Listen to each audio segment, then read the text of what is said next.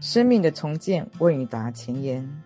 这本书收录了近年来我与世界各地读者之间的往来信件，表达了我对生活中很多领域的深切关注。几乎所有给我来信的读者，都想以某种方式来改变自身，改变他们的处境。在回信中，我尽量使自己成为实现他们目标的催化剂，把自己当作他们发现自我的奠基石。通过教会他们爱自己，我创造了一个让人们可以了解自身是多么优秀的空间。这就是我做的全部。我不是一个医治者，我是一个为人们提供帮助支持的人。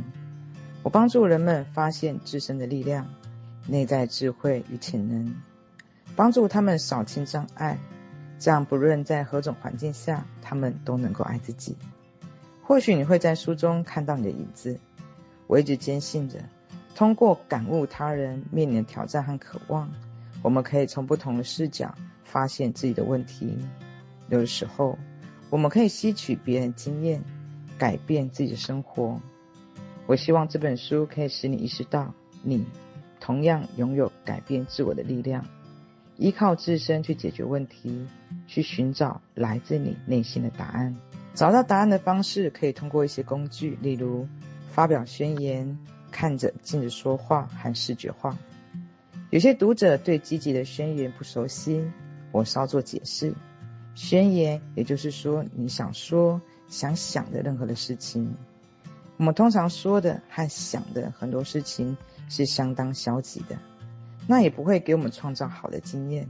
如果我们想要改变生活，那么我们的思维和说话方式就必须训练和积极的模式。当我们谈论宣言的时候，意思是我们对生活想要改变的事情做一段积极的陈述。我们经常说：“这不是我想要生活。”我们也忘了清晰的陈述我们想要什么。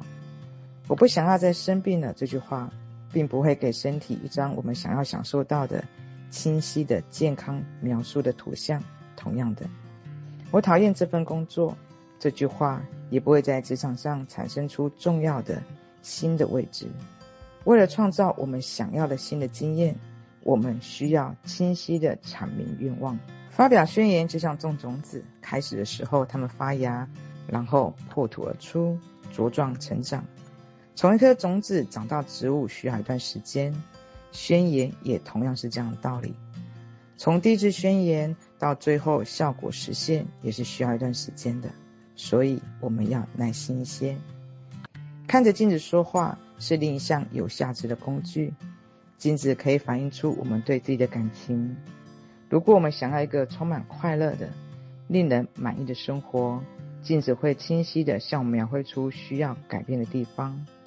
发表宣言最有效的方式是看镜子，并大声地说出来。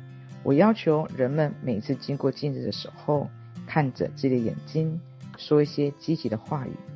他们很快就会觉察到抵触，并且更快地去克服它。视觉化是用想象力实现期望结果的过程。做一些最简单的事情，在你想要的结果上实现发生之前，你看见它发生了。例如，如果你想要是一处新的居住地，那么尽可能的具体的想象，你想到房子或公寓面前。